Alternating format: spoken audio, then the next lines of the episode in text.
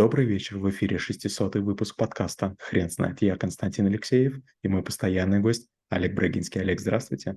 Константин, добрый вечер. Хрен знает, что такое экспертная система, но мы попробуем разобраться. Олег, вы не могли бы, пожалуйста, рассказать, почему это навык?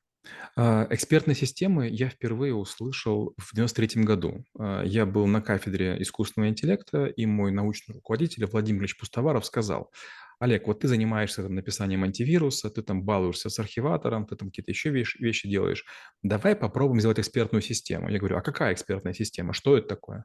Он говорит, это система, которая позволяет э, правила, сформированные в голове у человека, передать компьютеру для того, чтобы мы говорили не с экспертом, а общались с машиной.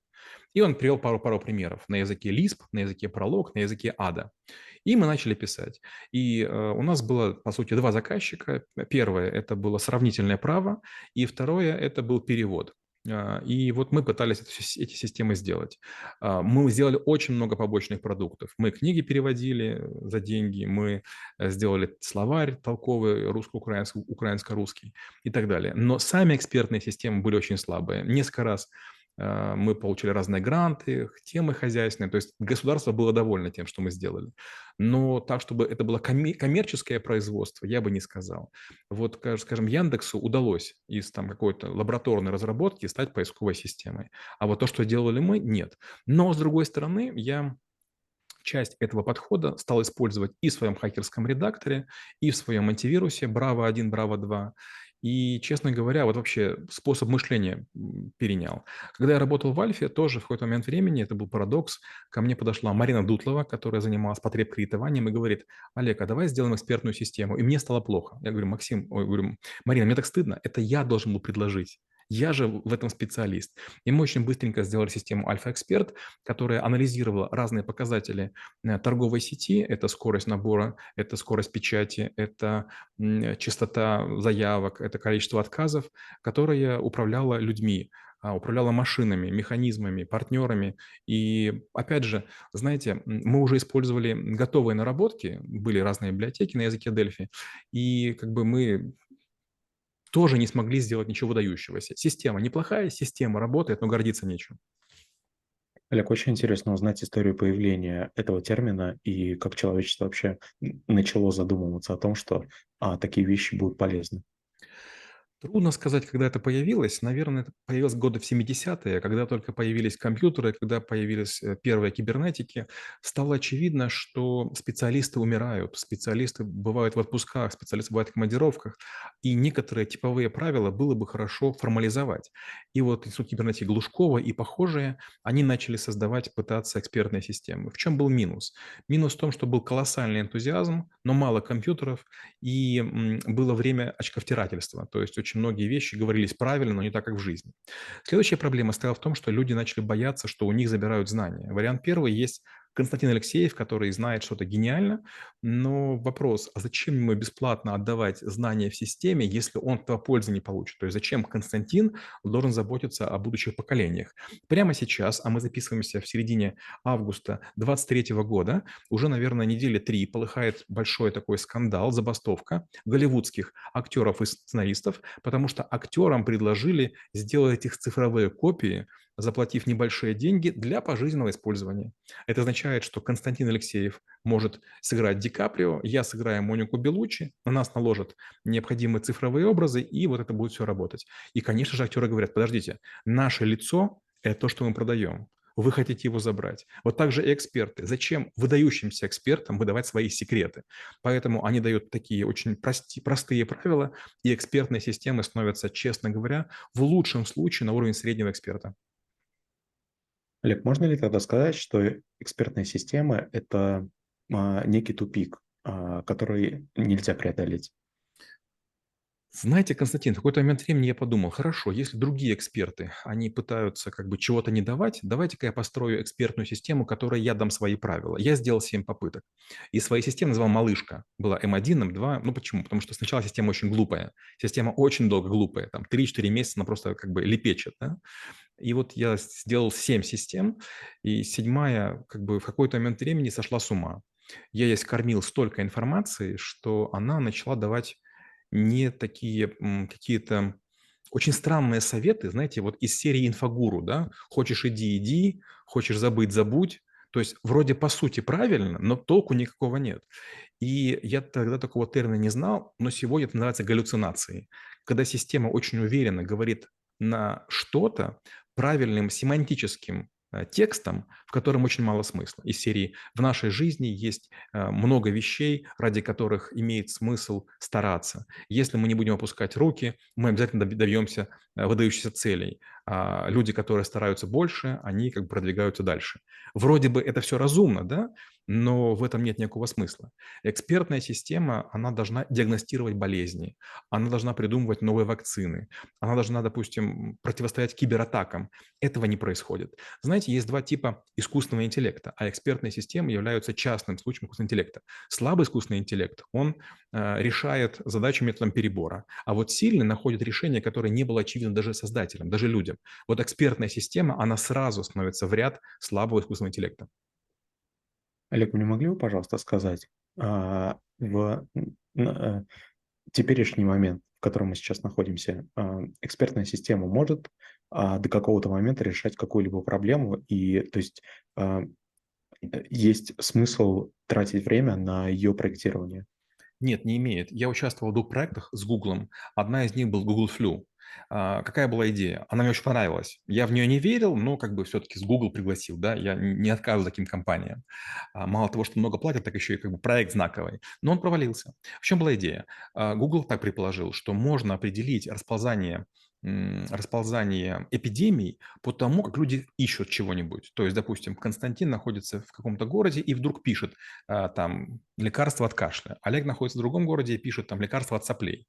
И вот система начинает значит, по, по таким признакам определять типы болезней и куда они движутся. И был год конкретный, когда мы это все сделали, и все сработало идеально. Было очень много статей, мы все очень гордились, и я, честно говоря, даже думал, а может я ошибаюсь? Как бы я как бы такой пессимист, а вроде все сработало. Константин, следующий год все исправил. В следующем году эта система не сработала от слова совсем. То есть каждый год э, другие ветра, другие вирусы, э, другие традиции, другие подходы, другие пути экономические. И как бы оказывается, геополитика влияет на болезни и на экономику сильнее, чем алгоритмы. Олег, можно ли взять какие-то, какие-либо принципы при а, построении экспертных систем и применить их а, к существующим системам а, искусственного интеллекта, из этого может получиться какая-либо выгода. Ну, конечно, это возможно. Например, я использовал искусственный интеллект для того, чтобы оптимизировать а, свой хакерский редактор. То есть, получается, в чем была беда? Я пишу код на ассемблере, который компилируется, иногда код избыточный.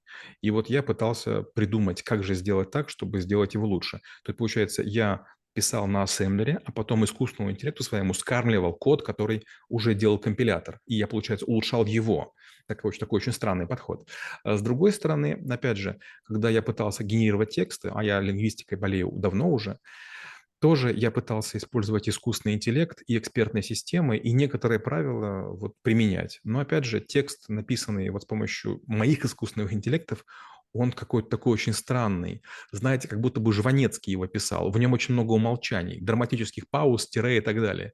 То есть как бы можно как бы подумать, что это какой-то высокий смысл, а на самом деле это нехватка, нехватка стройной модели. Но когда я использовал э, вот искусственный интеллект и экспертную систему для построения своего антивируса Bravo 2, а, я попробовал изменить систему кодировки вирусов, их э, модификаций и итогов их деятельности. Это привело к тому, что все полагали, что есть 9 типов вирусов, а мне показалось, что их 13. И когда я это сделал, кратковременно мой антивирус был прям очень передовым.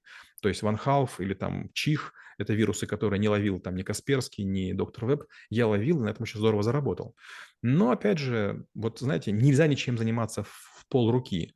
Учитывая, что я все время пытался делать 2-3 проекта, заканчивалось всегда плохо. В какой-то момент даже выдающийся продукт теряет свое э, новшество. И вот опять же, мало кто помнит, но Касперский переписывал свой антивирус раз 10, прям с нуля.